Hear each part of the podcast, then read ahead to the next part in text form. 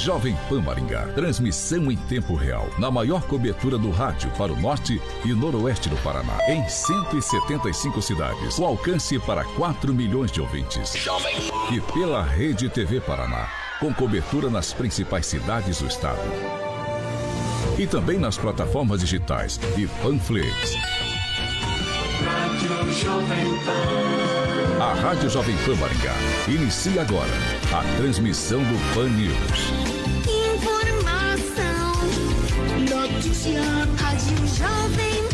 O jornalismo sério, com responsabilidade e isenção, na maior audiência do rádio. Os principais fatos e manchetes do Brasil e do mundo. Jornalismo com informação e opinião. Jovem No ar. Pan News. Oferecimento Angelone é pra todos. Angelone por você. Blindex, Oral Time e Sicredi. Jovem Pan. Olá, muito bom dia para todos vocês que nos acompanham pela Jovem Pan Maringá, também pela Rede TV Paraná ou por uma de nossas plataformas na internet. Todos vocês são bem-vindos. Participem com a gente nessa sexta-feira, dia 29 de outubro. Agora, o tempo na cidade. Agora em Maringá, 23 graus, dia de sol, temos aumento de nuvens e possibilidade de pancada de chuva. Amanhã, sol, também temos nuvens e pode chover durante a noite. As temperaturas amanhã ficam entre 16 e 31 graus. É, hoje a edição do Pan News é uma edição especial e histórica. Nós vamos conversar com um dos nomes mais expressivos do rádio jornalismo brasileiro. Isso mesmo, Joseval Peixoto, um patrimônio da Jovem Pan, hoje aqui na Jovem Pan Maringá. 7 horas e 2 minutos. Repita. Inclusive, Carioca, já vamos começar com a história do Repita. Porque você sabe Aqui quem, ele, você né? sabe quem inventou essa história de Repita que todo mundo fala por aí? O JP. Joseval Peixoto. Joseval Peixoto. Joseval, muito bom dia. Bom Antes dia de a fazer, todos. Antes de fazer aquele preâmbulo de apresentação aqui do senhor, como o senhor é o inventor dessa história do Repita, É. agora 7 e 2, Sei. Repita. 7 horas e 2 minutos, eu Sete queria que o senhor já contasse essa história do Repita. Vou contar duas histórias. Primeiro que isso, na verdade, nós copiamos do Matutino Tupi, do velho corifeu de Azevedo Marques, que naquela época, eu estou te falando, é década de 60, é, o carro estava chegando no Brasil, ninguém tinha carro, todo mundo andava de ônibus, e o Matutino Tupi falava assim, sete horas, dois minutos, o corifeu falava, não perca sua condução. Esse era, o, era o, o- o- o- a marca do Matutino Tupi. Quando nós criamos a, a Jovem Pan, o Jornal da Manhã da Jovem Pan, com Fernando Vieira de Mello e o Tuta, né? a gente queria algo assemelhado, mas sem copiar, né? Então o Repita foi, inventou na hora e, e- e ficou. Agora, como em rádio é um negócio fascinante, a gente mudou do, do aeroporto, onde estavam Rádio Jovem Pan, Rádio Pan-Americana, Rádio São Paulo e a TV Record. Já vai ser descontado, hein? Finalmente aquele pulso. Aí nós fomos pra, lá para Paulista, para a Jovem Pan. E, e aquele andar, que tudo bonito lá, que o Tuto organizou, tinha um menino, é, coitado, meio doente, mas que era o limpeza lá, era um nordestino. E ele ficava brincando com a máquina de cera, corria para lá, corria para cá, e um dia falou, eu estou querendo falar isso. E insistia. E era Franco Neto, teu Fiol, o Wilson Fittipaldi, né? Era o que fazia o jornal. Eu falei, vamos pôr ele para falar o Repita. Né? A gente já tinha história para brincar. Aí falou, vem cá, você vai falar o Repita. Esse aqui, o Delfiol, vai falar 7 horas, sei lá, 15 minutos. Você vai falar, repita, e ele repete. Tudo bem? Tudo bem. Ele sentou, deu fiel com aquele vozeirão dele. 7 horas, 15 minutos. Ele falou, repica. Acabou o jornal. Ai, ai. 7 e 5, Carioca. 7 horas e 5 minutos. Agnaldo Vieira, bom dia. Bom dia, uma excelente sexta-feira a todos. Kim Rafael, muito bom dia. Bom dia, Paulo. Bom dia, bancada. E em especial ao seu, José, seu Joseval Peixoto. Obrigado. Muito bom dia, Luiz Neto, com salário descontado, esse mês. Descontado, hoje dois minutos. Bom dia, Paulo. Bom dia a todos que nos acompanham. Uma excelente sexta-feira com a presença Obrigado, do seu. Josival nos honrando aqui no programa. Bom dia, Pamela Bussolim. Bom dia, Paulo, Carioca, bancada, ouvintes da Jovem Pan. Hoje estamos chiquérrimos aqui, com a presença ilustre. Vou contar já outra história. Vai lá, então. Que ele chegou atrasado. Vai, então já manda, Josival. O, o Jornal da Manhã começou a. Se... Bom, quem lançou lá, quando, a Jovem Pan, quando nasceu, estava morta. O rádio estava morto. Porque a televisão levou tudo. Mas fechou a organização Vitor Costa, que era a Rádio Nacional, fechou Rede Piratininga, né? a Gazeta já estava mal, a Bandeirantes, que saiu da Paula Souza, foi fundada, não estava com ele. A Tupi fechou toda a rede Tupi, Rádio Diário da Noite. E a Jovem Pan começando, não tinha nenhuma publicidade, zero. Mas o Tuta chamava Rádio Pan-Americana. O Tuta fazia, era equipeada a televisão, junto com o Nilton Traves, com o Raul Duarte. E ele fazia quase todos os programas, grandes programas da televisão. Inclusive a Jovem Guarda, do Roberto Carlos. E o Tuta, ele tinha três irmãos, filhos do Dr. Paulo Machado de Carvalho, que era o Paulinho, o Alfredo e o Tuta. E o velho Marechal da Vitória, que era a figura grande da nossa casa lá. O Tuta trocou as ações dele na televisão pelas ações da Rádio Pan-Americana, que estava falida, estava morta. Mas o filho da mãe já tinha a ideia. No dia seguinte, ele mudou para a Rádio Jovem Pan por causa da Jovem Guarda. Então, o seu Roberto Carlos, que era um, uma absurda audiência, teve um programa de uma hora na Jovem Pan, nem ia lá, iam gravar e trazia. E ele falava no programa dele: olha, vocês podem escrever para mim que eu respondo todas as cartas pela nova rádio, Jovem Pan. quê. A Jovem Pan de último lugar subiu para primeiro dois dias depois. Foi assim que nasceu a Jovem Pan. E o Jornal da Manhã começava, chamava JP Opinião, que era eu que apresentava, não tinha nem dinheiro para comprar jornal. Eu pegava o, o velho Joaquim, ficava lá esperando o doutor Paulo, os jornais, Estadão, Folha.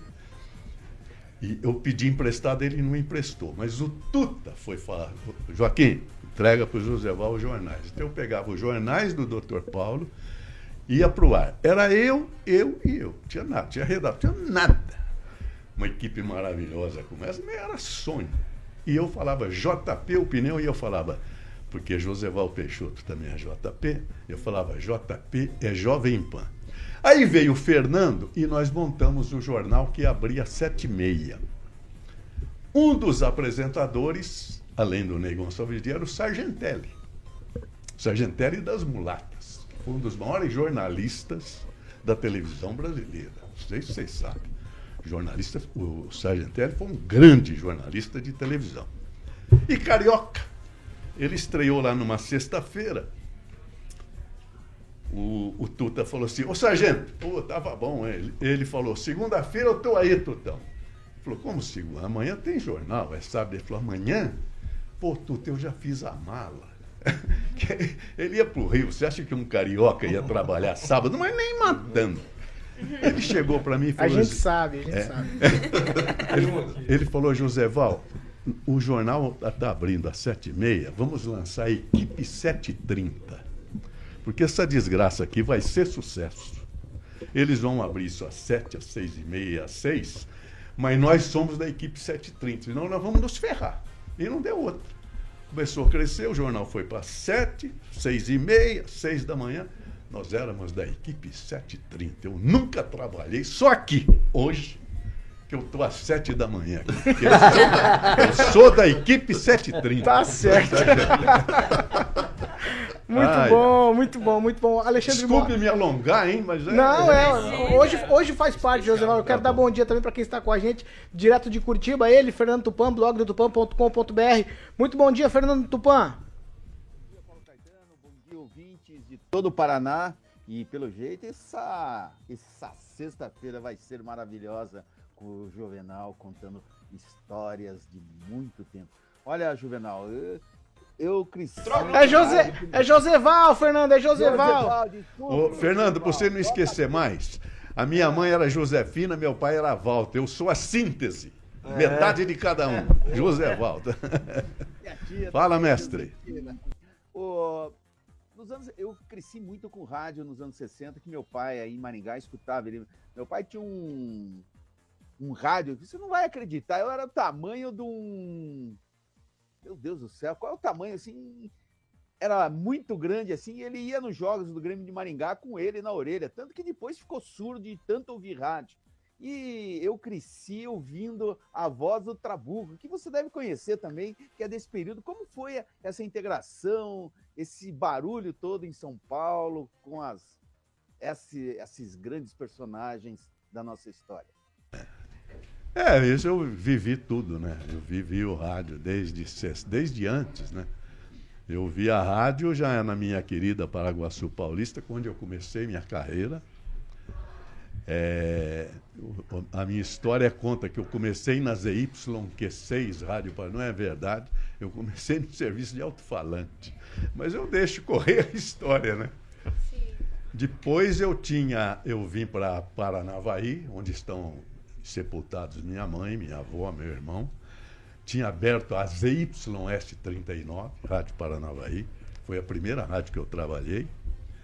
Trabalhei também na Rádio Londrina, porque de Paranavaí eu fui para Prudente, tinha aberto uma segunda rádio, Presidente Prudente. Foi onde eu me profissionalizei. Mas aí a minha mãe se separou, ficou sozinha, triste. Eu, eu precisei vir ficar com ela. Ela morava em Arapongas. Mas Arapongas ainda não podia ter um grande salário, estava começando. Então fui para Londrina e, e fui, fui contratado pela Rádio Londrina, ZYD4. Então trabalhei para Navaí, Londrina, depois que eu fui para São Paulo. Né? Assim foi o meu começo. Mas come- conheço o rádio desde esse tempo. Por exemplo, o, o rádio é o berço, o rádio é tudo. O rádio é o berço da televisão. De vez em quando eles falam, vem televisão, vai acabar o rádio. Mentira, o rádio se manteve. O rádio, eu trabalhei em televisão, eu fiz o Jornal da Noite com a Raquel Sherazade da Tupi, da, no SBT, que era a antiga Tupi.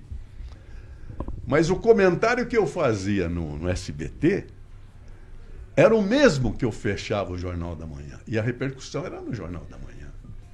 Não era no SBT. Agora falam da internet, que a internet vai acabar com o rádio. Mentira. Hoje nós estamos aqui, estamos ouvindo, sendo ouvidos no Japão, na Ásia, tudo. O rádio se alargou. né?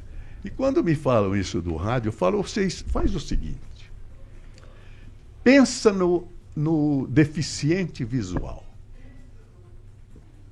Para ele, o rádio é o mundo, é tudo, é o universo. Então, pensa no momento em que houve um apagão em São Paulo e de repente tudo parou, parou o elevador, parou a televisão, o rádio continuou no ar. E ele que informou o que estava fazendo. Então, o rádio é tudo. Por isso que eu sou realmente apaixonado pelo rádio. Hoje com a gente também, Ângelo Rigon. Bom dia, Ângelo. Bom dia, um prazer estar aqui. Já emenda uma pergunta, É, por já vou, eu vou falar minha relação com rádio. Eu fui rádio escuta, comecei na Rádio Cultura de Maringá, meu primeiro emprego, com Ferrari Júnior. E o Paraná, o norte do Paraná, tem muita ligação. Fiore de Ilhote tem parente em Maringá, Adeuson Alves, que é da região de Londrina. Conheço todos. Líbano Duarte, que está morto, sepultado aqui em Maringá. Líbano Olha Duarte, só. que eu ouvi no seu redator-chefe da Rádio Globo. Então, a minha relação com rádio é, é muito legal. Eu dormi ouvindo. Eu me recordo hoje de ter ouvido a morte do JK, deitado É, de madrugada. Então, eu era, sou apaixonado por rádio, gosto muito. É, e é, eu só queria saber é, se isso tem a ver, o fato de tantos nomes do rádio terem saído daqui dessa região. Porque Arapongas, por exemplo, tinha, não sei se na época do senhor, a rede de rádios que pertenceu ao Lindolfo pai, o Lindolfo Luiz aqui de Maringá. É, por que, que o rádio, não sei se o senhor conhece mais essa parte de- do Paraná, por que, que o Paraná é tão forte nessa coisa do rádio? Não, não é apenas o Paraná, né? é o interior. O interior é que gera os grandes artistas do rádio e da televisão.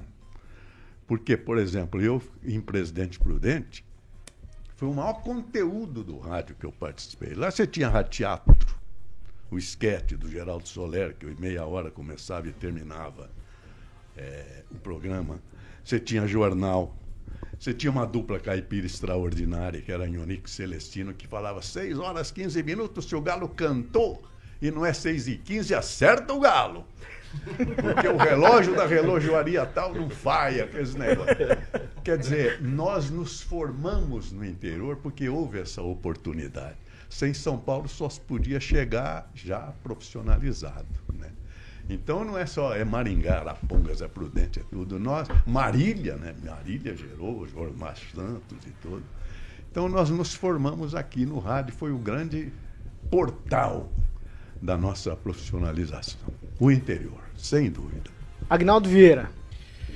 Bom, Josival, a, a minha pergunta, o senhor é formado em, em ciências jurídicas também. É, como é que o senhor vê esse momento da, da questão da opinião do, do jornalista, da imprensa, que às vezes no STF, dependendo do lado ideológico, é combatido. Se for de outro lado, é permitido. É que o senhor vê hoje, 2021, a, a, a questão da opinião do jornalista no rádio, na TV, no, nos no- na internet. É, qual que é o limite da opinião? Se pode, às vezes, afetar alguém ou não? Da forma jurídica, como é que isso é, é- é visto pela vossa pessoa? Bom, a nossa profissão está regulamentada no artigo 220 da Constituição do Brasil, que fala da liberdade de expressão. E lá está escrito que nenhuma lei poderá criar restrição à liberdade de expressão em nosso país.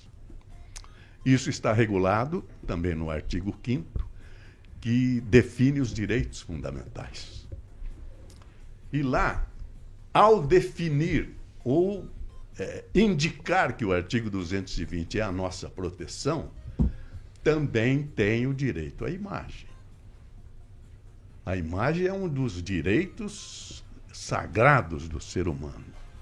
Então, nós temos o direito de fazer todas as críticas, mas sem invadir a honra das pessoas citadas. Esse, conflito de interesse é próprio do direito. Então, o limite é a honra das. Se tiver interesse público, você pode falar o que quiser. Mas se você faz isso com maldade, por, por deslealdade e agride a honra de alguém, evidente que você responde por um crime contra a honra, difamação, calúnia ou injúria. Entendeu? Então, o nosso limite está também no artigo 5 da Constituição. Ainda agora, por exemplo, eu, eu já tendo saído da PAN, fiz um editorial contra o Renan Calheiros, vocês devem ter reproduzido aqui, não sei. Eu que fiz o editorial. Porque o Renan Calheiros, a Jovem Pan, de repente, começou, como aqui hoje, né? Estou em Maringá, isso aqui é uma maravilha, né? Porque eu te falei, eu comecei no serviço de alto-falante, com 15 anos de idade lá atrás. E o Renan Calheiros quis, determinou que a Jovem Pan apresent, eh, quis quebrar o sigilo bancário da Jovem Pan. Porque a Jovem Pan hoje tem uma equipe que defende muito a direita, o, o Bolsonaro, não sei o quê, e o Renan é contra. Então ele tentou quebrar o sigilo bancário da Jovem Pan.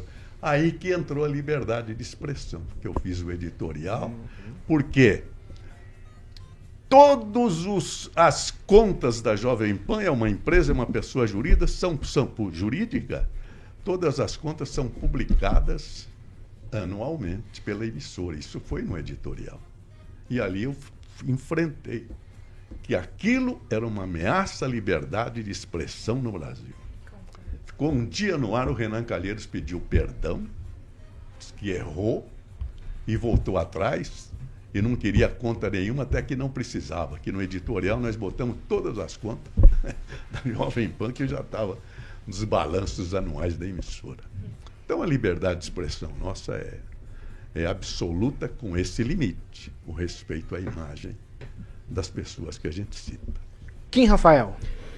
Joseval, em 74, o senhor e a sua equipe né, é, transmitiram aquele incêndio ocorrido no antigo edifício Joelma. Joelma e o Andral, Isso, os dois. e, e é. houve aí uma transmissão de 48 horas ininterruptas. Verdade. Como que foi essa experiência? Verdade.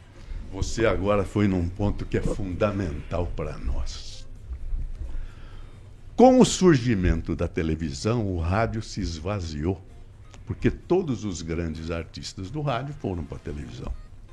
E o rádio buscava um caminho. Porque no rádio havia tudo, rádio teatro, humorismo, jornal, tudo, né? E a televisão pegou isso e a gente ficou sem rumo.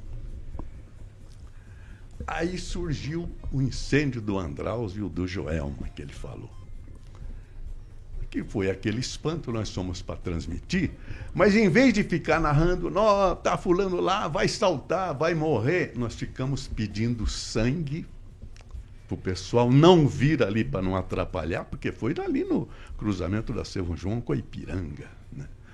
Para ninguém comparecer ali para ver, porque precisava as ambulâncias ter liberdade para ir para o Hospital das Clínicas e que as pessoas se dirigissem ao Hospital das Clínicas para doar sangue.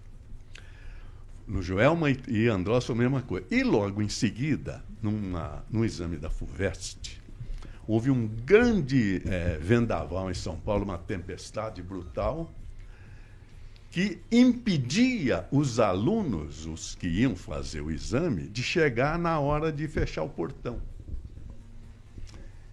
Então metade ia perder, porque não dava para andar. Nós fomos ao governador do estado pedir para ele eh, chamar a atenção da USP, da FUVEST, para não fechar o portão enquanto não chegasse o último aluno em razão da situação. E tivemos sucesso. Nesses dois momentos, nós descobrimos que o caminho do rádio era a prestação de serviço, que é hoje a nossa função. O que, que é? O ouvinte de Maringá, que não ouvir o Jornal da Manhã aqui da, da Jovem, Jovem Pan News, ele chega desinformado na- no, no seu escritório. Porque todo mundo mudou. E nós damos a notícia e prestamos serviço. Então, o que, que é isso? Se houver um acidente na 23 de maio em São Paulo e um incêndio no Empire State, Nova York, a reportagem vai para 23 de maio. Porque é ali que o povo precisa passar. O incêndio no Empire State fica uma notícia de dois minutos. Porque a função do rádio hoje é prestar serviço. E nós descobrimos aí, no incêndio do Andraus e no do, da- do Joelma e da tempestade da FUVEST. Achamos o nosso caminho. Luiz Neto. Josival, primeiro agradecer a sua participação. Ora, que isso. E como que o senhor vê essa mudança no rádio? Né? Agora nós, nós temos o digital que veio agregar nessas participações. A gente tem muitos ouvintes também pelas redes sociais. Como que o senhor vê tudo isso? Desde a criação eh, do rádio e, e também um pouquinho da sua história. É, hoje o, o rádio cresceu, né? Hoje nós estamos no ar com televisão, né? Como eu falei, o rádio, ele, ele era muito, é, era só áudio, mas ele é muito rápido, né? O rádio aconteceu, não precisa fa- fazer maquiagem, pintar, pegar a câmera, né? liga e, e, e- vai para o ar, né? Então o rádio é muito rápido. E o rádio é informação, né? hoje prestação de serviço mais do que a televisão. A televisão, qual é o problema da televisão? Vai ser o de você. Televisão é tempo. Você no texto da televisão, eu aprendi lá no SBT, você não pode eh, dizer a data de hoje, que é 29 de outubro de, de 2021. Você põe 2021. Não pode. Você tem que escrever 2021, porque já dá uma fração de segundo. Então o tempo é tudo. É tempo, ibope imagem. Conteúdo não tem, conteúdo está no rádio. O rádio é que tem o conteúdo, o rádio é que forma a opinião. A televisão mostra tragédia. Se eu ligo a televisão hoje, o que, que é? É desgraça, é violência, não sei o quê, não sei o quê, aquilo passa. O rádio não, como nós estamos aqui hoje contando a história do próprio rádio. Jamais a gente faria isso na televisão. Por quê? Por causa do tempo, por causa do ibope, né? E, e por causa do, do- da imagem. É, o- é a essência da televisão. O conteúdo está aqui, na minha opinião. Não é verdade? Pamela Bussolini. Pô, afinal, hein? Aqui vocês deixam a mulher pro fim? Aqui, olha. É porque o melhor fica pro final. concordo, concordo, concordo. Joseval, eu queria saber a sua opinião é, sobre esse. Até o que o Agnaldo estava comentando sobre a liberdade de expressão. Pois não. A gente vê algumas atitudes como a do Renan de quebrar né, as contas Sei. da Jovem Pan. Sei. E eu percebo que na imprensa é o pessoal, apesar de estar no mesmo ramo, parece que não ajuda.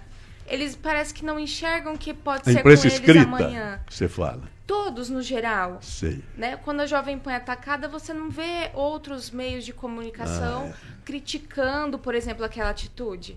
Parece que é uma, é, uma- Ficam todos assim, separados, sozinhos. Você acha que a imprensa deveria se unir mais? Ou É. você acha que eles são unidos sim, talvez em Já bastidores? nasceu jornalista. Porque você tocou no ponto que é o fígado da nossa profissão. Nós somos jornalistas, mas os jornalistas da mídia escrita não aceitavam que nós fôssemos jornalistas. Queriam que nós fôssemos do sindicato. O, primeiro, ainda outro dia, é, eu estava entrevistando o, o Reale Júnior, que morreu, foi nosso correspondente em Paris. O Reale foi um grande líder da greve. Eu fiz a primeira greve em São Paulo. Não tínhamos nem piso salarial. E nós fizemos pelo Sindicato dos Jornalistas, e os jornalistas não nos aceitavam. Então, um dos temas era vincular o jornalista do rádio no meio do sindicato de jornalistas, que hoje nós somos jornalistas. Nosso sindicato é o sindicato dos jornalistas e não dos radialistas. Radialistas é os, os técnicos, etc, etc. Eu me lembro uma vez o, o governo Lula. O Lula, o, Lula, o Lula era muito esperto. Ele convocou todos os grandes eh, radialistas. Foi pessoal do, da Gaúcha, da Jovem Pan, da Bandeirante, da Dragão do Bar de Fortaleza, de Manaus.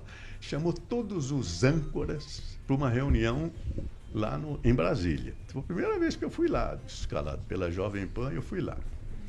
Aquele tempo tinha o Zé Dirceu, que era o comandante em chefe da, da política do Lula, em atrito com o, o, o, o homem da economia, porque era um dos dois ia ser o futuro presidente da República.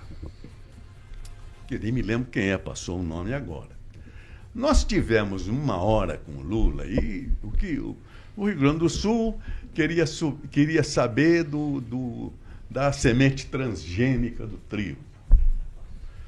A Rio Mar queria saber da, da a, a- a a rádio da, eh, do Amazonas, queria saber da Transamazônica, que tinha sido abandonada e tal, não sei o quê. Eh, São Paulo queria saber da estrada São Paulo-Curitiba, que era essa estrada da morte, era uma estrada federal. Então, o rádio que buscava prestar serviço, cada um da sua região, querendo que o presidente respondesse os interesses da sua região. Quando nós saímos, todos os jornalistas da mídia escrita, porque tudo que foi falado ali foi transmitido lá dentro do palácio, pela te- televisão interna, eles não quiseram saber de nada daquilo. Eles queriam saber se a- do atrito do Zé Dirceu para fazer manchete no dia seguinte. Por isso que eu falo que o conteúdo está aqui no rádio. Porque é o que eles queriam saber, da briga do Zé Dirceu com o outro. lá. Eu falei, mas não houve isso, nada. não. Então, aí no dia seguinte, os jornais publicaram que nós todos fizemos uma entrevista suave, uma entrevista doce. Mas a Folha, o Estadão, todo mundo disse isso. Nós fizemos uma entrevista suave com o presidente da República, porque eles queriam sangue. O jornal da mídia escrita precisa. E olha, eu sou da mídia escrita também. Mas é o que, que eu vou fazer? É isso aí. Eles precisam da manchete no dia seguinte. Nós não precisamos de manchete. Nós precisamos prestar serviço. Então, Nessa primeira greve de jornalistas, nós afinal conseguimos ingressar no sindicato dos jornalistas, porque pô, a gente nem sabia fazer greve. Quem, quem nos ensinou na época foi o sindicato dos bancários. Fizemos a primeira greve no sindicato dos bancários. Mas nós conseguimos ingressar no sindicato. Então, ah, você já foi no fígado. Por isso que eu falei, já é jornalista, porque já foi na. E o Reale falou isso, porque ele foi um dos líderes da nossa greve. Eu estou te falando de 1960, sua avó não tinha nascido. tá bom, Pamela? É isso aí. 7 horas e 30 minutos. Repita. 7 e meia. Carioca, tem uma pergunta que não quer calar aqui. Eu quero saber, carteirinha de vacinação tá em dia?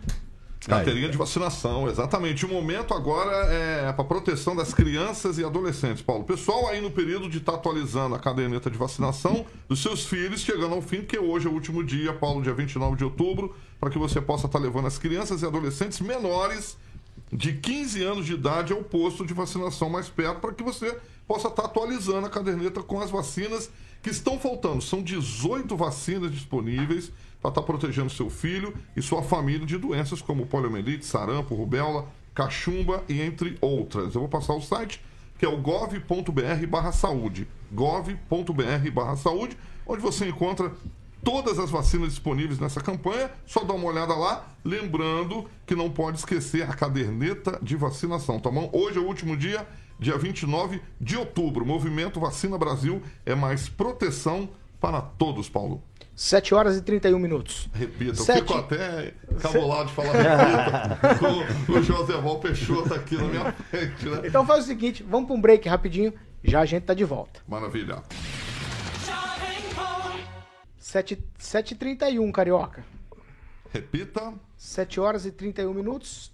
Eu não ouço. Agora, Agora, sim. sim. Agora sim. Agnaldo Vieira, manda participação por aí. Eu acho que tem muita gente participando, hein, Agnaldo? Claro, e acompanhando essa entrevista com o Joseval, o Dr. Adler Menezes, ele disse que cresceu ouvindo eh, Mauro Moraes, da Ah, meu 101.1 FM, possivelmente o Joseval conheceu, o, o José Luiz Mota pois pergunta aqui se o senhor tem alguma história da cidade de Marialva para contar, que o senhor lembra de algum fato da- dessa região aqui próxima a Maringá.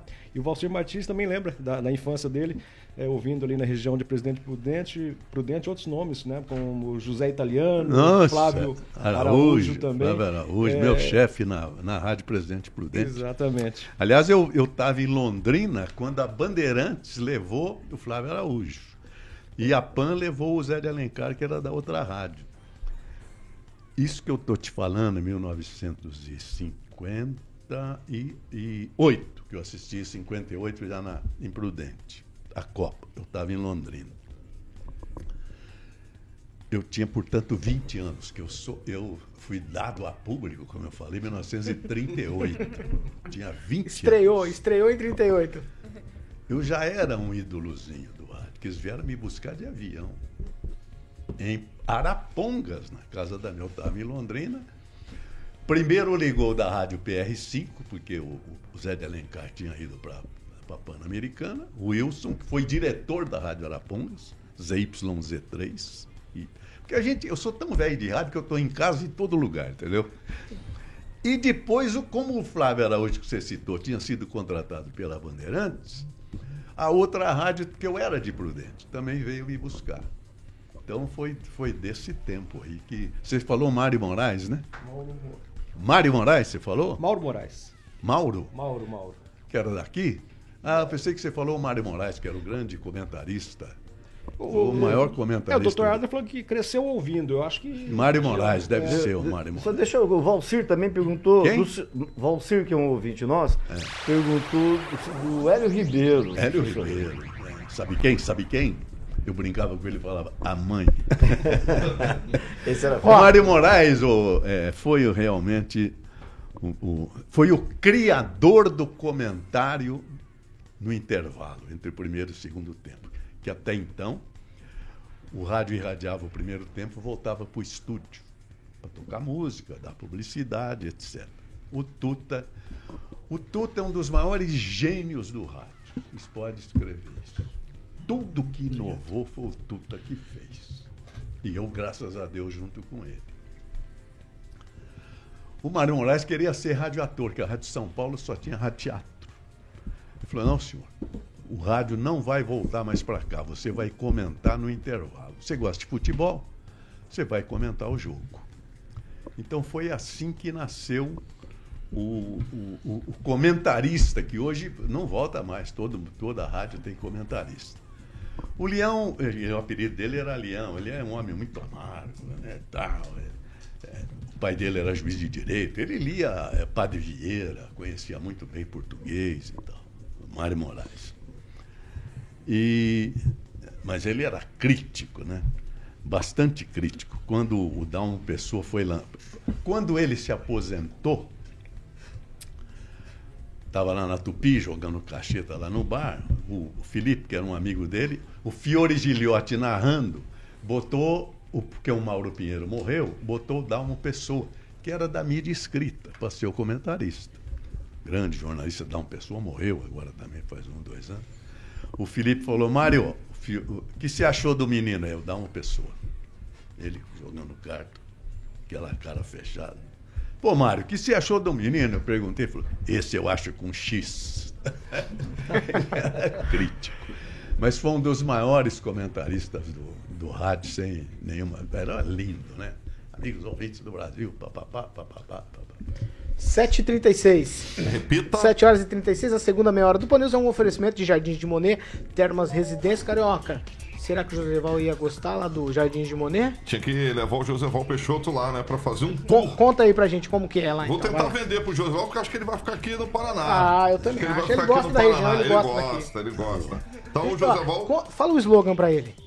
Joseval, quem vai visitar, volta pra morar. Esse é o slogan. Poxa, tá bom. Tá vendo aí? Manda lá então. Ele pode fazer um tour virtual no site jardinsimoneresidência.com.br. O Joseval, por exemplo, vai ter lá, ó, campo de futebol, piscina semiolímpica, aquecida, salão de festa, sauna úmida, seca, churrasqueira e tem uma quadra de tênis lindíssima lá. E lembrando que agora é, vai ser entregue a primeira fase de um termas privativo totalmente exclusivo no finalzinho de dezembro com piscina praia, que é aquela famosa piscina de onda, Joseval. Nossa, Chique. é chique. Chique demais. Aí piscina infantil, o Ofurã Mirante, o bar molhado que meu querido Agnaldo Vieira, Agnaldo Vieira tanto gosta, e Toboágua. Você pode falar com a galera da Opção Imóveis no telefone 44 3033 1300. 44 3033 1300. Paulo Caetano. Paulo, agora eu peço a Vai lá. palavra porque eu não respondi a Pamela, que ela queria que eu falasse, sei lá, de Marialva. O que, que falou? Marialva? Ah, foi o Não, Aguinaldo que falou de Marialva. Então eu vou falar para vocês da história de vocês que vocês não conhecem. Porque eu vim para o Paraná logo depois da Segunda Guerra. O meu avô, Francisco Isidoro de Oliveira, fundador da cidade de Rancharia, durante a guerra. Você imagine o mundo em cinco anos sem negócio no mundo, só guerra. O mundo inteiro. Alemanha, França e tudo. Tudo parou.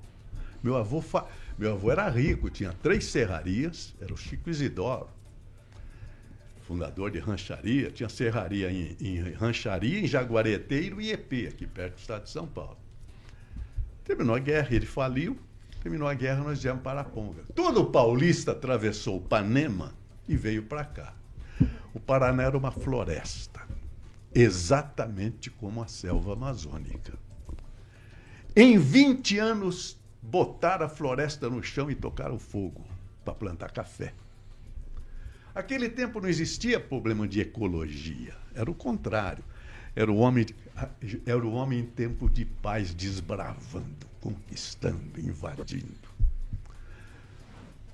Isso aconteceu com o Paraná em apenas 20 anos. E eu, aí meu avô, de Arapongas, onde ele tinha um primeiro hotel, que ele fundou lá em Araponga, ele veio para uma cidade chamada Vila Guaíra. Você já ouviu falar, não?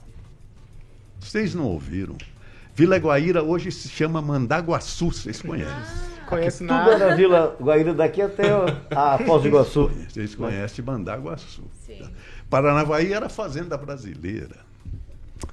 Nova Esperança era capelinha. Eu conheço tudo desse tempo. E a gente vinha de Arapongas, aqui em Jandaia, terra do rateiro, o barro preto. Quando chovia, sem trator, ninguém saía. Atolava todo mundo. Desculpa. Então, eu conheço. Aqui, Maringá, Você tinha o Maringá, o Maringá Velho, né, que até hoje deve ter essa, esse termo. Esse é o nome. E o Maringá Novo, ou o Maringá Velho, era um ponto aqui no, no, no, no- cruzamento da estrada para Paranavaí e para o Rio Ivaí para Campo Mourão. Ali que tinha o ponto azul, que era um ponto de madeira, uma, um, é, onde o ônibus do Garcia parava, pintado de azul. Depois, quando emendou, ficou famoso que Maringá tinha a maior avenida do estado, que uniu Maringá Novo e Maringá Velho. Então eu conheço, é, pô, te falei, a minha mãe está tá, ah, sepultada em Paranavaí, junto com a minha. Meu avô foi o primeiro juiz de paz de Paranavaí, é nome de rua hoje lá em Paranavaí.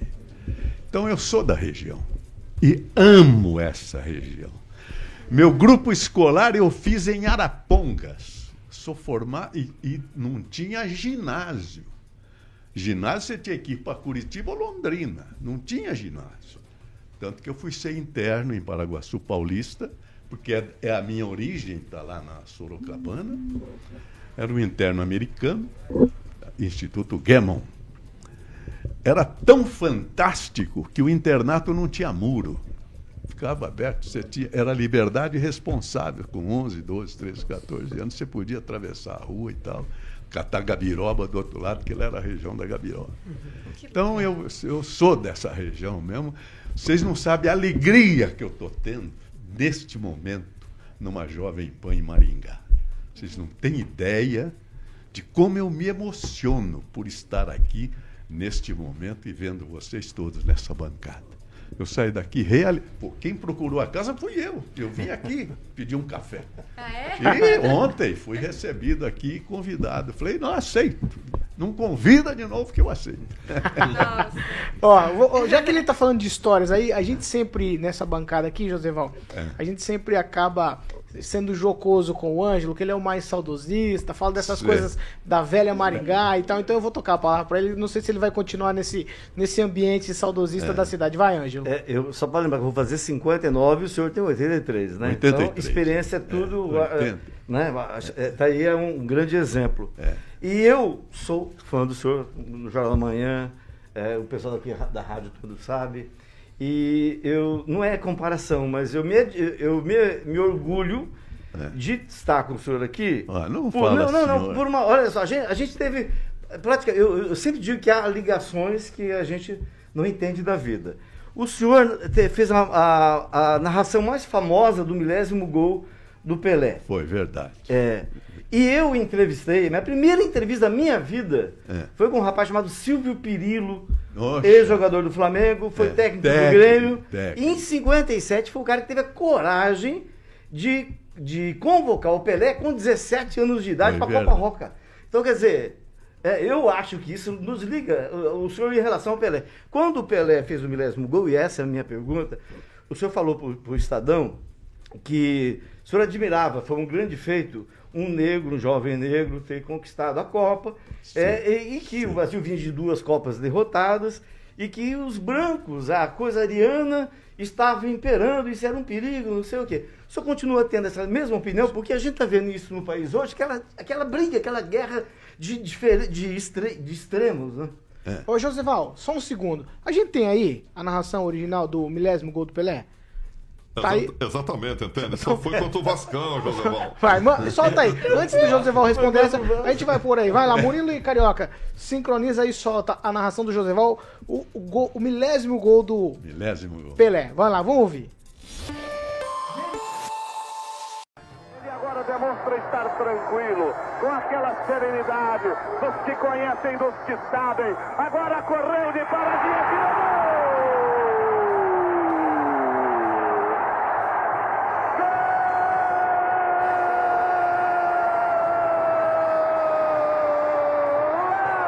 gol!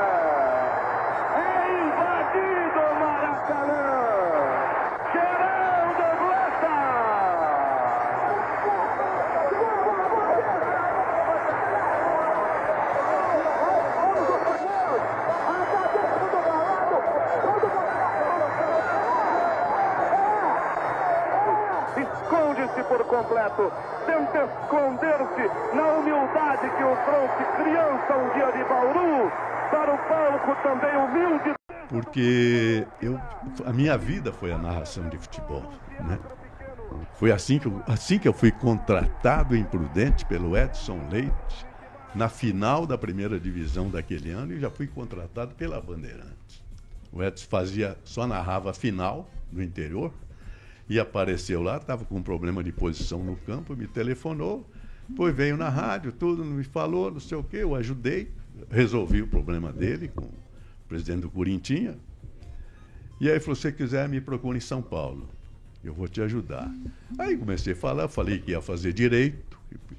Naquele tempo também não tinha, como não tinha ginásio em Arapongas, não tinha faculdade de direito no interior. Faculdade de direito era São Paulo, que era o Mackenzie, a Católica e a USP, ou é Bauru, você tinha uma ou, ou, ou então Curitiba, você vinha para Curitiba, porque não tinha outro, outro jeito. Quando eu falei isso, chamou a atenção dele. Ele falou: Você tem uma gravação? Tem. Pô, eu tinha, eu tinha 20 anos. Rodou a gravação e falou: Está contratado, pode ir para São Paulo. Eu fui contratado. E, e vou falar de vocês é, a história do, do Pelé, vivi com ele, eu passei teve três otogonais no Chile, que o Santos e o, Corinthians participou do último, que eu convivi com eles um, um, mês, né? No Chile. E era o Pelé, o Santos, o Racing, aqueles times todos. Mas na Copa de 70, 1900, que é onde eu me consagrei como narrador esportivo, porque eu irradiei a final, só tinha uma linha telefônica, porque não existia satélite. Era linha telefônica física. Você acompanhava a seleção brasileira, eram 13 emissoras, duas do Rio Grande do Sul, aqui tá, tinha, vinha de Londrina, de Curitiba, a Jovem Pan, Bandeirantes, Tupi, Rádio Pan-Americana, é, a, a, rádio de é, é, Jornal do Comércio do Recife, eram 13 emissoras. Você ia para o estádio narrar, é, você tinha três, três estações lá: Berna, Itália, é, Berna, Milão e, e, e, e, Londres. Você recebia uma ordem é, em inglês. É, é, Can you begin the transmission radio pan-americano? Ok, ok. Aí você falava atenção, falava com o estúdio, você não ouvia.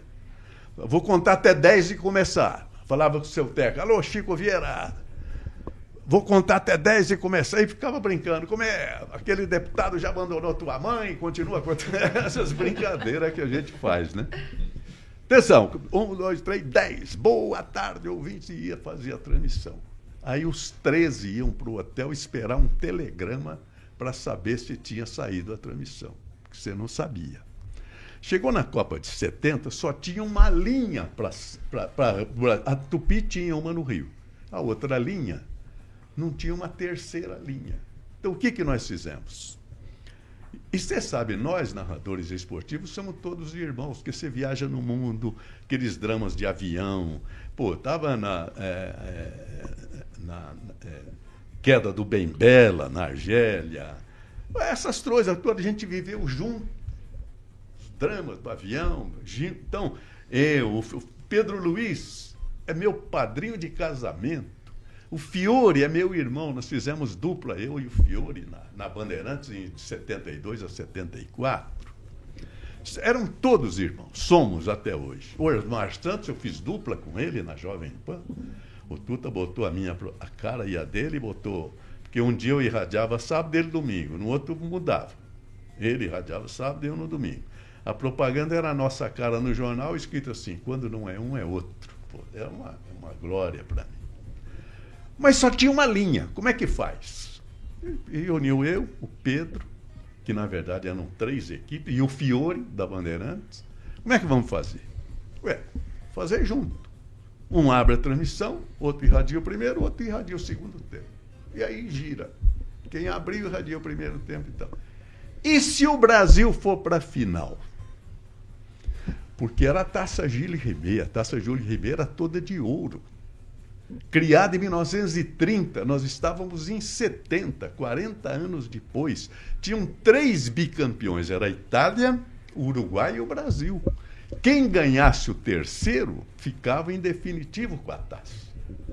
E se for, se o Brasil for para a final, como é que nós fazemos? Ué, um irradia 30 minutos, outro 15 e 15 e outros 30 finais. Que era o filé. Se o Brasil for para a final, os 30 minutos finais levava o Brasil a Gilles Rimet. O que nós fazemos? Vamos no Dr. Paulo Machado de Carvalho fazer o sorteio. Vamos lá. Adivinha quem ganhou? Os 30 finais? Esse que vos fala, prezado rádio ouvintes. Isso é 1910. né? O Pamela, eu, por sorteio, foi o cara que transmitiu para a maior rede de rádio deste país o- a, a conquista do Brasil no tricampeonato da Taça G. Com um detalhe, eu recebi o jogo um a um. O Fiore irradiou um gol, o Pedro outro, eu nem sei quem foi, quem foi. Eu rece... Quem irradiou os três gols do 4 a 1 foi eu. E só eu. Estou no Museu do Futebol lá, e eu doei lá tudo para do Pacaembu. Então, ali que eu me consagrei. E eu era uma outra geração, porque o Pedro, pô, o Pedro era uma geração. O Pedro irradiou a Copa de 50, em 50 eu tinha 12 anos. E aí eu narrando a final e dois grandes ídolos meus, Fiore Giliotti de um lado e Pedro Luiz do outro, sem poder falar, porque não tinha, tiveram que me ouvir. Então, isso era o rádio daquela época. E o grande destaque era o rádio, não era a televisão. A televisão estava começando, Paulo Plané Buarque é que dirigia. Posso falar uma besteira aqui no ar? Não? Fica à vontade. Olha, quando a primeira vez que surgiu a AIDS, eu tive que falar camisinha na Jovem Pan, eu fiquei constrangido. Porque não se falava isso. Né? Não se falava. O Fernando Vieira de Mello falou, mas temos que falar. Porque é uma prestação de serviço. O povo tem que ter relação sexual com camisinha. Eu fui constrangido para o ar para falar e hoje todo mundo fala. Na Copa do Mundo de 70, houve um fato que o Brasil não registrou, porque o Paulo Plane Buarque cortou. Na final, no Estádio Azteca, tinha uma grande faixa na torcida brasileira, porque eh, no México o, o torcedor se chama porrista, não sei se você sabe. Eu sou porrista de América. E, portanto, torcida é porra. La porra mexicana. E, e e os brasileiros fizeram uma faixa. Pegou metade do estádio Azteca. Eu, eu até me emociono às vezes. Porque o, o Paulo Planet não deixou mostrar. Mas a faixa era o seguinte: La porra brasileira saluda la porra mexicana. Ah, é. Vamos deixar o Agnaldo Vieira. O Agnaldo, ele, ele, ele tem essas indiscrições aqui na bancada, então eu vou tocar a bola pra ele. Vai, Agnaldo Vieira. Mas, mas fazer o, o contexto, Josival, que nós estamos passando no, no país, eh, falar de atualidade agora, com essa pandemia, É. aqui no país mais de 600 mil mortes, eh, combustível num preço altíssimo, Certo. ah, talvez às vésperas de uma greve dos, dos No- motoristas, dos dos caminhoneiros. O Brasil ainda será a maior civilização da Terra? É tema das palestras que eu falo para a juventude hoje, e com muito orgulho, e acredito nessa tese. Nós estamos vivendo aqui o nascimento da maior civilização da história. Vocês não tenham dúvida. Porque no mundo inteiro, o que, que existe? No Japão é japonês. É Você vê o problema da imigração hoje que está no mundo, o, o mundo asiático, o mundo africano, todo mundo querendo ir para a Alemanha e fechando, fechando, fechando, Estados Unidos fechando. Os mexicanos não entram, fizeram um muro. Por quê? Estados Unidos, Inglaterra é inglês, Alemanha é alemão, França é francês, Japão é japonês, China é chinês. Aqui nós estamos, todo mundo que. Nós não somos nada. Nós somos o quê?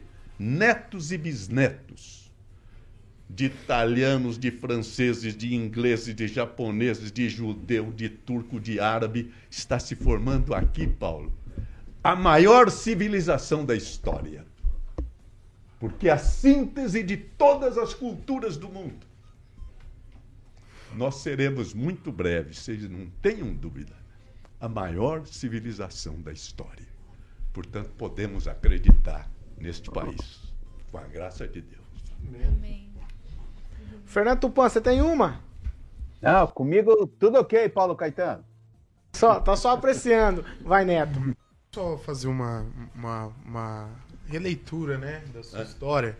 É, a gente sabe que o senhor cobriu inúmeras eleições, entre elas a de Jânio Quadros, da Irondina, e conhece muita a história política do nosso país.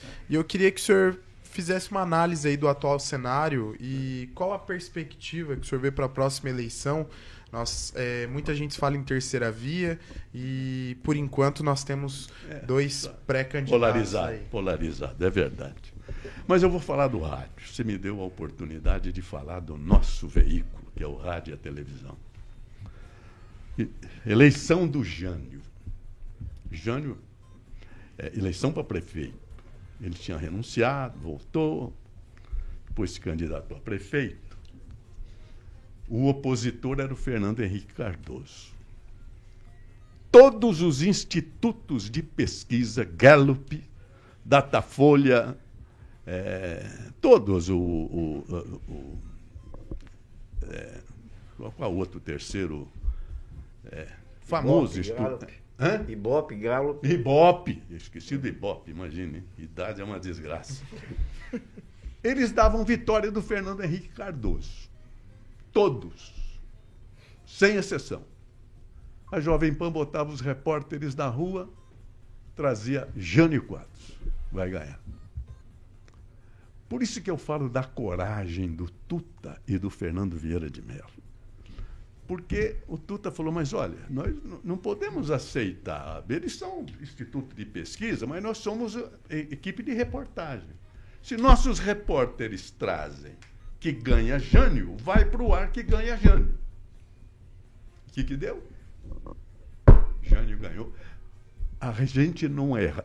Ao meio-dia, no dia da eleição, a gente sabia quem tinha ganho. Porque você ia para as portas do, da, das urnas lá, da- das sessões eleitorais, com a perua, Jovem Pan, não sei o quê. E o povo saía e vinha, e votava no saquinho, pá, pá, pá, pá, já acertamos 4%. Jânio ganha com 4% em cima. Ficou o coitado do. Não foi o Nascimento que foi, ficou na Globo, dizendo, não, porque o Fernando. Pô, o Fernando Henrique foi capa da Veja, sentado na no cadeira da prefeitura. Vocês lembram, o Jânio foi com rodeazol, limpou a cadeira. Não foi verdade? E a Jovem Pan acertou e todos os institutos erraram. Eu falei, Fernando, mas como é que pode? Nós não somos de pesquisa. Por que será que a gente acerta esses caras? Não, e teve a eleição da Erundina. Erundina era Paulo Maluf, primeiro lugar disparado. João Leiva, o segundo. A Irundina começou com 8, 9 pontos. Em terceiro lugar, com 9. O, o Paulo Maluf, um dia na Moca, deu mais de 50%. E a reportagem trazia aquilo, foi pro ar. Uns dois, três dias antes, o Fernando me ligou, vem para cá. Pô, tá dando. Porque a Erundina estava subindo e o Leiva descendo. A gente tinha medo de errar o segundo lugar. Porque o primeiro era Maluf disparado. A Irondina com 9 foi para 12, foi para 15, o Leiva de 20 foi caindo. Ele falou, porra, a Irondina está chegando no Maluf, vem para cá. Falei, vou, vamos esperar os repórteres. Chegaram, ia dar Irondina. No dia da eleição, que a gente faz o boca de urna, todos os institutos deram Paulo Maluf. Nossos repórteres chegaram, Luiz Erundina. Eu fui para o ar, Pamela, às 5h21, dizer a no... e, pô, Erundina o que, que era? PT, nordestina, mulher. Fui para o ar às 5h21 dizendo está eleita Luiz Erundina. Vou quase estourar os telefones da redação. e deu Luiz Verondina. Aí eu falei, Fernando, mas como, pô? E nós, ele falou, sabe por quê? Só tem uma explicação. O povo responde certo para a Jovem Pan. Foi aí que nós chegamos à conclusão. A credibilidade deste nome. O povo responde certo para a Jovem Pan. E a gente ganhou o jogo. Essa é a história de que você acaba de perguntar. Mais uma vez, o rádio é o grande veículo de informação deste país. Ô, Joseval, Maravilhoso. pra gente encerrar, eu quero fazer uma última pergunta. O cenário mudou ou é sempre a mesma coisa?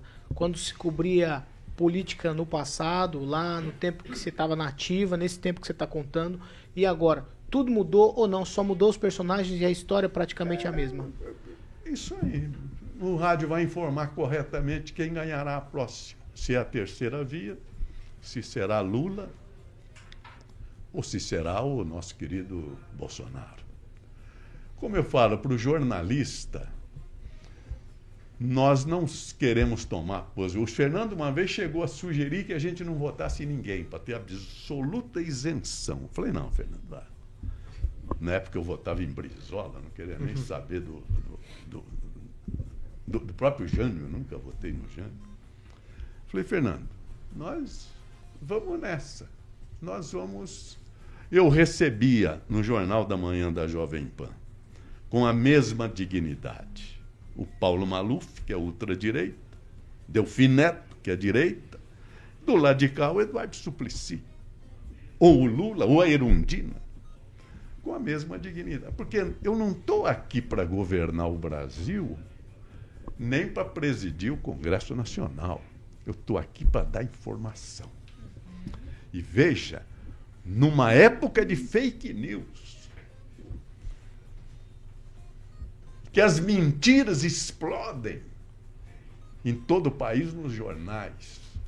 Porque a internet, o, o- quem que chamou foi, o prêmio, prêmio Nobel de Literatura, o, o, é, boliviano, peruano, esqueço o nome dele. Ele falou que a internet apenas universalizou a idiotice. Porque ninguém responde pelo que está na internet. Aqui não. Aqui é o Paulo Caetano que assina a matéria. É, o- é a Pamela Bussolini, né? Que fala da matéria. É o Kim, é o Carioca, é o Ângelo, é o Joseval. O Fernando dizia: só dá notícia no rádio da morte de alguém o médico que assinou o atestado de óbito. Mais ninguém. Por isso que nós temos credibilidade. E daí a importância deste jornal para informar, mas informar corretamente, informar com segurança, com a responsabilidade do nosso nome. Eis aí a síntese e a fonte de todo o sucesso que nós temos no rádio e na comunicação do Brasil. É isso aí, menino. Segura aí, José. Vai pensando aí que você vai fazer um, um editorial de improviso, você vai encerrar o Pan News de hoje. Vamos lá. Ó, o que vem por aí, Carioca, na sequência, fala pra gente. Hoje, hoje, atendendo ao pedido do nosso querido Kim, tem Guns, Don't Cry, pra ele ficar feliz. Obrigado, né? obrigado. Finalizando aí a sexta-feira. E Agnaldo, tem alguma historinha aí? Até pro Joseval aí curtir? Não, Guns N' Roses era do tempo do. Vou lembrar daquela ralha ali no centro ainda, bons tempos de matinê. Mas é. Sete músicas- postes, sete postes em Sarandi, não podemos esquecer também. Entendeu? Marialva, aquela fala. Tinha Marial. a, a zoninha aqui. Da Vila Guaíra, da Vila Guaíra não pode falar aqui, Agnaldo. Vila Guaíra não pode falar. Vila Guaíra e Mandaguaçu. Vila Guaíra, Mandaguaçu. É, vamos ter que lembrar da Caleste também. Mas só pro nosso querido amigo carioca aqui, que ele tá hoje com a Halloween aí, com a, sua Halloween, abóbora. Mandar um abraço pro selvagem. Luiz lá. Hoje é dia de, de você soltar. Dizer que a bruxa tá solta e apontar para sua sogra, Luiz Neto. Você tem coragem? Vai. Você tem coragem, Luiz Neto? Deixa quieto. tchau, tchau, Agnaldo Vieira. Um abraço. Tchau, Kim Rafael. Tchau, um abraço e muito obrigado, viu? Ora, eu que eu aprendi muito aqui com o senhor, viu? A oportunidade de Tchau, Neto. ir presente. Muito honrado, viu, Paulo? Com certeza é uma experiência que marca a nossa trajetória e é uma honra, né? São poucos que têm essa oportunidade. Obrigado, seu Josival. Ah, que isso. Tchau, Pamela. Tchau, Paulo. Todos encantados aqui com a presença do Joseval, inclusive nossos ouvintes aqui no chat estão amando. Um bom fim de semana para todos. Tchau, Fernando Tupan. Até segunda-feira. Greve que se avizinha. Vamos esperar segunda-feira, Paulo Caetano, que o Brasil é um país que vai para frente. Tchau, Ângelo Rigon. Tchau, e hoje eu me lembrei é, dos tempos do alto-falante na- em Paranacite, Cruzeiro É, do Sul, isso, Cruzeiro do Oeste. Então é muito legal você reviver o rádio, que é uma coisa que marcou a minha vida. E estou extremamente honrado de estar dividindo esse ambiente com o senhor. Ó, hoje a gente vai fazer de uma maneira diferente o encerramento. Eu vou tocar pro Joseval agora. Tem uma Bom Dia São Paulo, Bom Dia Brasil. Fique à vontade para encerrar o Pan News dessa sexta-feira, Joseval. Ontem foi o dia do funcionário público, né? E a gente tem muito respeito pelo funcionário público. E eu quero saudar a todos eles, principalmente o professor, que é funcionário público. E pedir a- a- aos jovens deste país que estudem a língua portuguesa, que é um grande patrimônio do nosso país. Porque há uma diferença brutal entre nação e Estado. O que apodreceu na- no Brasil foi a República. Com a corrupção, com essa venda da- do dinheiro, assalto ao dinheiro público. A nação não.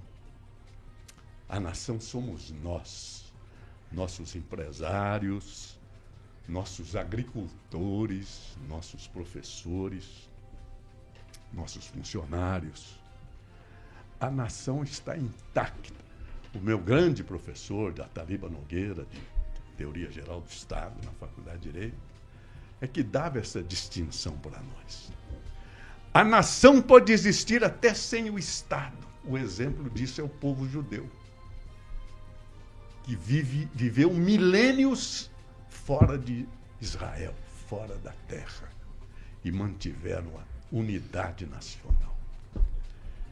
Então, é isso que eu quero saudar. E por que eu peço para aprender português? Porque é uma das grandes distinções, um dos grandes patrimônios do nosso país. É a língua portuguesa. E é a nossa matéria-prima. A língua portuguesa tem a unidade nacional por causa do rádio. Porque isso aqui é um país continente. E quem levou a língua portuguesa para todos os cantos do Brasil foi o rádio. O Dr. Paulo Machado de Carvalho dizia: a rádio naquele tempo com 100 watts estourava no Brasil. O rádio é tudo. O rádio é informação. E como eu encerro sempre, o rádio é aquele amigo que você liga e desliga na hora que você quiser. Verdade. Isso aí. Show. Ó, não Obrigado, obrigado. Ó, você pode visitar as redes sociais do Joseval Peixoto, é lá no YouTube. Vamos falar do Brasil, certo? Acessa lá, você vai ter conteúdo à vontade lá desse aqui que nos falou agora, deixou a todos encantados. Nós aqui do estúdio, pessoal da, da direção, da técnica, tá todo mundo ali encantado com as palavras do Joseval. Muito obrigado, Joseval. Ó, e eu falei tudo isso para agradar duas pessoas queridas, três que estão aqui comigo. Minha irmã Edna Maria, veio comigo de São Paulo. A Wanda Sucupira, que é moradora de Maringá, junto com o Vandir Sucupira, que é dentista aqui em São Paulo. Eu tenho que falar tudo isso, senão hoje eu não janto. Tá certo. E antes da gente encerrar, só porque a gente acabou não tocando no assunto, você tinha uma grande amizade com o nosso saudoso presidente, o Luizinho. Verdade, não. E quando eu procurei aqui, eu, eu não sabia que ele tinha morrido. Porque eu recebi o Luizinho em São Paulo, né? Falar da Jovem Pan de Maringá, porque a minha região, pô. Então eu tive muita amizade com o Luizinho toda vez que foi a São Paulo. Eu só não sabia que ele tinha morrido, sabia que o filho dele estava aqui, que me indicaram, e eu vim aqui ontem para conhecer o filho do Luizinho, que foi realmente um, e um homem do rádio. Como o Tuta foi um homem do rádio. Tá certo. Parabéns a vocês. Tá certo, obrigado, Joseval. A gente agradece muito. Ficamos todos aqui muito felizes com a sua presença. Obrigado. E viva o rádio. Aí a gente tá encerrando essa edição do Pan News de sexta-feira. Você continua com a gente nas nossas plataformas. Fique à vontade lá. Você pode curtir, compartilhar, fazer o seu comentário também, como muita gente tá fazendo aí, falando dessa entrevista com o Joseval Peixoto. Essa aqui é a Jovem Pan Maringá, a rádio que virou TV e tem cobertura e alcance para 4 milhões de ouvintes. Bom final de semana para todos nós.